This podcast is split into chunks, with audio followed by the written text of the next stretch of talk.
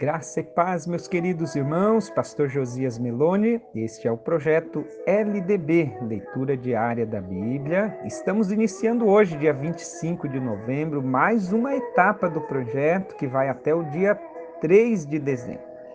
Salmos em dobro. Estaremos lendo dois salmos por dia.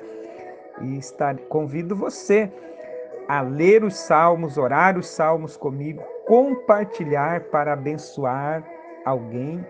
Uh, o livro de Salmos são cânticos e poesias que foram escritas por Davi e outros autores, como veremos, Moisés, Asaf, Salomão e tantos outros. O objetivo dos salmos eram os cânticos que eram cantados nos cultos em Israel e também eh, de forma particular. Foram escritos desde o Êxodo né, um período longo da história e expressam a sinceridade da adoração do autor. Expressa o medo, expressa as alegrias, a gratidão, confissão de pecado.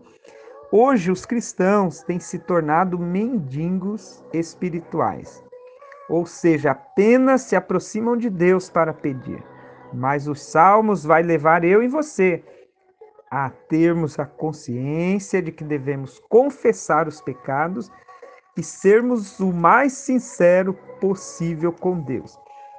Um detalhe interessante é que precisamos entender a, como funciona a poesia hebraica. A poesia hebraica não é uma rima de sons, mas uma rima no campo das ideias, do paralelismo, como a gente vê no Salmos 1, então é um paralelo entre o justo e o ímpio, a bênção para o justo e o castigo para o ímpio.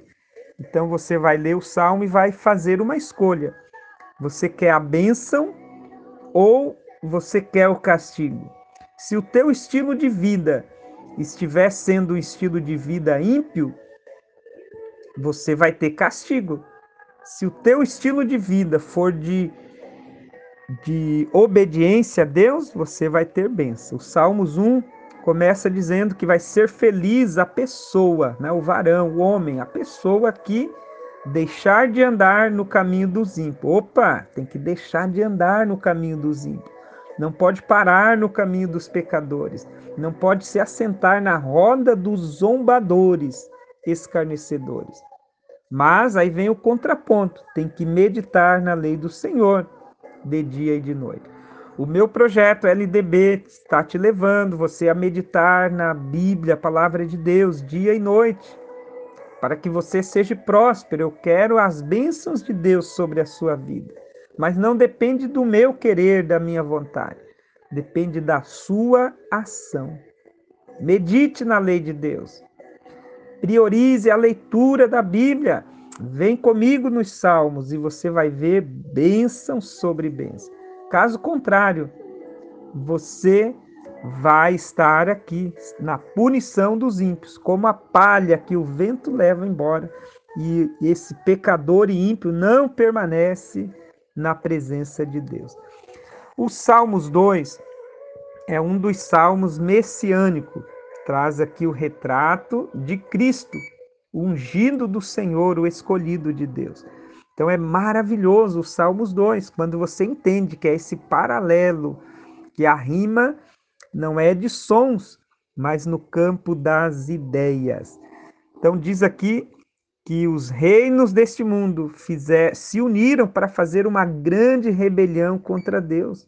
Olha só, e, e a, essa rebelião dos povos de quererem é, desqualificar o reino de Deus, mas serão humilhados, serão abatidos, porque o ungido do Senhor, que é Jesus Cristo, reina e reina para sempre e vai punir a todos.